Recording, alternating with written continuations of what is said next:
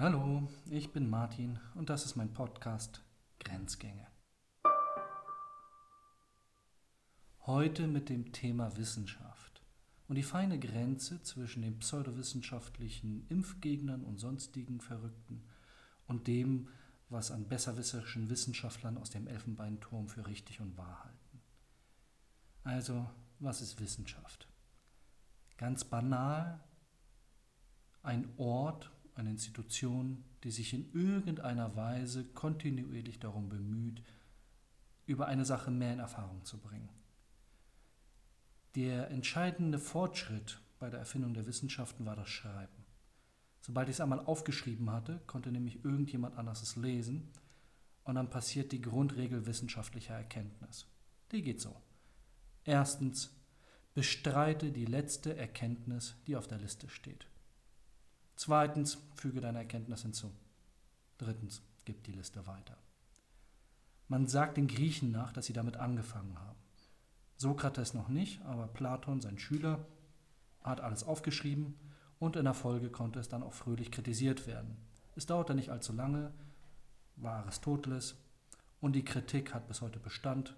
Deswegen behaupten einige, Wissenschaft seien Fußnoten zu Platon und Aristoteles. Muss man nicht so sehen, aber der Kern bleibt wahr. Das Zitieren ist das, was Wissenschaft im Kern auszeichnet. Ich gucke mir an, was wer anders aufgeschrieben hat, überlege mir das, ob das passt oder nicht passt und kommentiere es. Und dann lasse ich wen anders dasselbe mit meinen Werken machen. Das machen wir inzwischen sehr, sehr lange. Zwei oder 3000 Jahre. Das nennen wir Geisteswissenschaften. Das ist wichtig, denn wann immer heute in Diskussionen der Begriff Wissenschaft fällt, zumindest erlebe ich das so immer, denken alle Naturwissenschaft. Und jedes Mal melde ich mich und sage, liebe Leute, es gibt auch noch andere Wissenschaften, nämlich Geisteswissenschaften, sind auch Wissenschaften. Die spielen nur nach anderen Regeln, sind aber genauso kompetent. Was ist also der Anspruch von einer Wissenschaft? Wissenschaftler würden das Wissenschaftstheorie nennen. Klammer auf, kein Wissenschaftler wird in Wissenschaftstheorie ausgebildet. Klammer zu. Wissenschaft versucht zu verstehen, wie die Welt aufgebaut ist. Das heißt, sie machen sich immer Modelle, Hypothesen, Aussagen, Theorien, irgendwas über die Welt und dann kommt der Part der Überprüfung. Das ist das, was Naturwissenschaften besser können als die Geisteswissenschaften. Sie überprüfen. Also, was ist Naturwissenschaft? Ich mache mir ein Experiment die Bauanleitung des Experiments ist meine Theorie.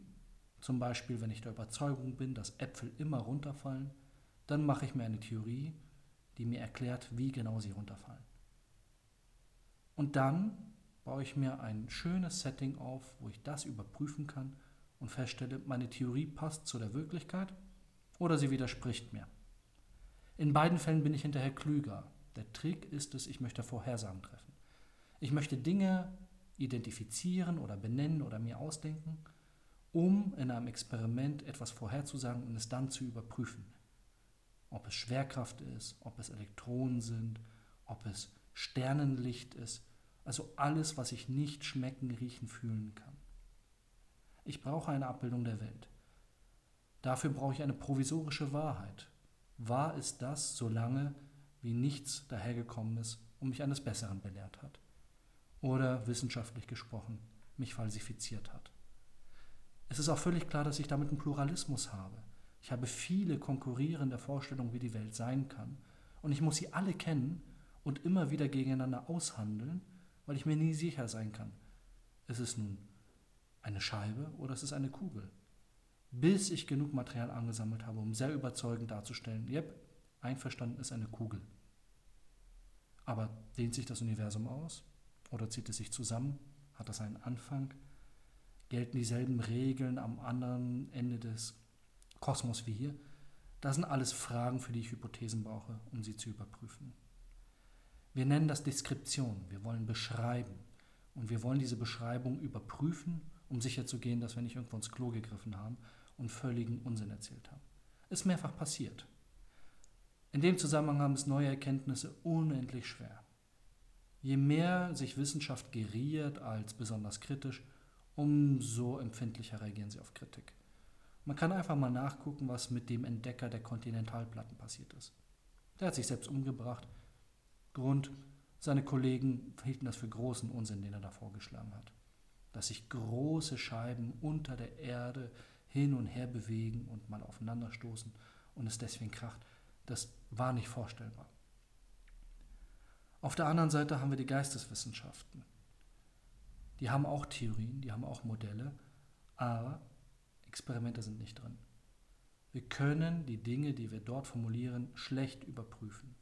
Also wenn ich sage, das Innere ist schön oder das Gute ist vernünftig oder ich muss eine Gesellschaft so machen, dass alle gleichberechtigt sind, dann kriege ich das nicht überprüft. Ich habe nämlich etwas verändert. Naturwissenschaften wollen beschreiben, Geistes- und Sozialwissenschaften wollen über die Beschreibung hinaus festlegen, wie etwas sein soll. Sie sind normativ. Und dieser feine Unterschied zwischen deskriptiv und normativ geht sehr gerne verloren. Wer so ein besonders kluger Klugscheißer aus der Ökonomie herkommt und sagt, wir wissen, wie ökonomische Modelle funktionieren und deswegen dürfen keine Griechenlandhilfen stattfinden, deswegen darf der Euro nicht gestützt werden, dann macht er einen ganz feinen Grenzübertritt, der illegitim ist. Er wechselt von einer Beschreibung zu einer Festsetzung. Und das ist unlauter. Und es wird auch nicht besser, wenn man dann eine Partei gründet und sie Alternative nennt. Der Unterschied zwischen normativ und deskriptiv hat noch eine zweite Facette, nämlich der Unterschied zwischen Korrelation und Kausalität. Der andere beliebte Fehlgriff fast aller Wissenschaftler. Also, was ist Kausalität? Ganz einfach. Im Frühling gibt es viele Kinder und im Frühling gibt es viele Störche, also bringt der Storch die Kinder. Warte, nein. Das war Korrelation. Und genau diesen Fehler können wir immer beobachten. Hillary hatte Probleme mit ihren E-Mails. Hillary hat die Wahl verloren. Also haben Hillarys Probleme mit den E-Mails ihre Wahl verloren. Das konnte man zumindest so ungefähr in der öffentlichen Berichterstattung lesen. Das ist nur die Beschreibung einer Korrelation. Es ist keine Kausalität. Es tut mir leid, es so klar sagen zu müssen, aber Kausalität ist für die Naturwissenschaften reserviert. Und zwar nur dort. Der Apfel fällt runter und deswegen fällt er auf meinen Kopf. Und deswegen habe ich Schmerz. Das ist vielleicht noch kausal. Der Apfel fällt runter und deswegen habe ich schlechte Laune. Hm, vielleicht hatte ich schon vorher schlechte Laune, aber der Apfel hat sie mir erst bewusst gemacht. Aufgabe der Geistes- und Sozialwissenschaften ist es, die Modelle unserer Welt auf genau den Unterschied zwischen Kausalität und Korrelation zu überprüfen. Fast alles, was wir darüber wissen, ist eine Korrelation. Also es taucht nur gemeinsam auf. Warum es gemeinsam auftaucht? Wir wissen es nicht. Meistens müssen wir verdammt tief graben, um das herauszufinden. Warum mögen wir Fortschritt? Warum ist Fortschritt gut? Vielleicht, weil wir einen christlichen Kulturraum haben, der eine Heilsgeschichte hat, mit Anfang, Mitte, Ende. Also, wie geht dieses Spiel? Am Anfang war alles gut, dann kam der Mensch und hat in den falschen Apfel gebissen. Also, die Geschichte fing an, er wurde aus dem Paradies rausgeschmissen und am Ende wird wieder alles gut. In diesem Heilskontext bewegen wir uns. Das ist der Grund, warum wir überhaupt gesellschaftlich Wissenschaft machen zumindest in der großen Nummer. Francis Bacon, ungefähr im 16. Jahrhundert, machte daraus Naturwissenschaft. Bacon sinngemäß sagte, naja, wir haben es jetzt ganz schön viel mit den Geisteswissenschaften ausprobiert, es war mir zu spekulativ, das klappt nicht so recht, lass uns mal nur das machen, was wir auch messen können, also die natürliche Wissenschaft. Aber warum machen wir das? Um das Paradies wiederherzustellen. Und sobald wir den Zustand erreicht haben, legen wir die Naturgesetze wieder weg. Das ist wiederum der größere Kontext. Und auf diese Weise transportieren sich Ideen im Laufe der Geschichte hinweg. Wer hat das nicht schon mal gehört? Ödipus-Komplex. Weiß jemand, wie lange das her ist? 3000, 4000 Jahre war der Ödipus dahin. Und trotzdem hält es sich als etwas, was als eine Idee durch die Geschichte hinweg arbeitet. Und wenn ich anfange, mir über diese Idee Gedanken zu machen, mir zu überlegen, ist sie plausibel, wer hat dazu zuerst geschrieben, was davon kann ich gebrauchen, was nicht, in dem Augenblick verlasse ich den Mythos, der dieser Ödipus nun mal ist, und mache daraus Wissenschaft. Und dieser Wissenschaftler hieß am anderen Ende der Geschichte dann Freud. der sich dachte, Mensch, die Griechen haben in ihren Mythen erstaunlich viele psychologische Zusammenhänge untersucht, die ich auf meiner Therapeutenbank jeden Tag vor mir sitzen habe. Die Seelenkloake des weißen Mannes. Also in Wien, jeder hat irgendwelche komischen Fantasien von Vater, Mutter, Liebe, sonst was. Lass mich das mal aufschreiben. Also hat Freud es aufgeschrieben, andere haben es verrissen, et voilà, Wissenschaft. Es geht bei Wissenschaft in dem Bereich vor allem um Plausibilität und um Argumente. Ein Argument ist in erster Linie plausibel, wenn andere mir zustimmen. Wahr ist das, was alle für wahr halten. Erinnert mich ein bisschen an die Klimadebatte. Diese Art von Wahrheit hat Aristoteles formuliert. Es ist eine rhetorische Wahrheit, keine messbare Wahrheit. Und für diese Art von Wahrheit brauche ich keine Messung, sondern Plausibilität. Es muss stimmen können. Es muss plausibel sein. Wenn ich sage, dass Donald Trump in Wirklichkeit von kleinen grünen Männchen unter dem blonden Haarschopf gesteuert wird, sympathischer Gedanke, nicht plausibel. Wenn ich sage, dass der vielleicht links und rechts ein paar Mal falsch abgebogen ist und als Unternehmer erfolgreich war und deswegen ein Psychogramm hat, was ihn psychopathisch erscheinen lässt, hm, schon plausibler. Willkommen in der Psychoanalyse. Das sind Argumente der Form von Plausibilität. Die Argumente in der Logik gehen ein bisschen anders. Da gibt es einen berühmten Satz vom ausgeschlossenen Dritten. Wer hat es erfunden?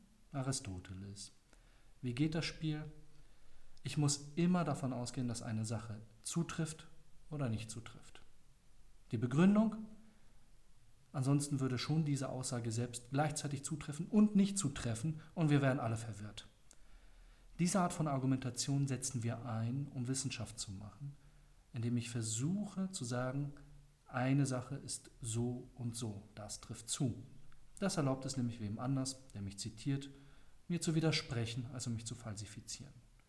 Und solange ich falsifikationsfähig bin, auf gut Deutsch, solange mir jemand widersprechen kann, bin ich im grünen Bereich. Ich muss also zu jedem Zeitpunkt meines Gedankens angeben können, unter welchen Bedingungen er falsch ist. Und ich damit auch falsch bin. Solange ich das kann, bin ich in der Wissenschaft und sobald ich das nicht mehr kann, mache ich Dogmatik.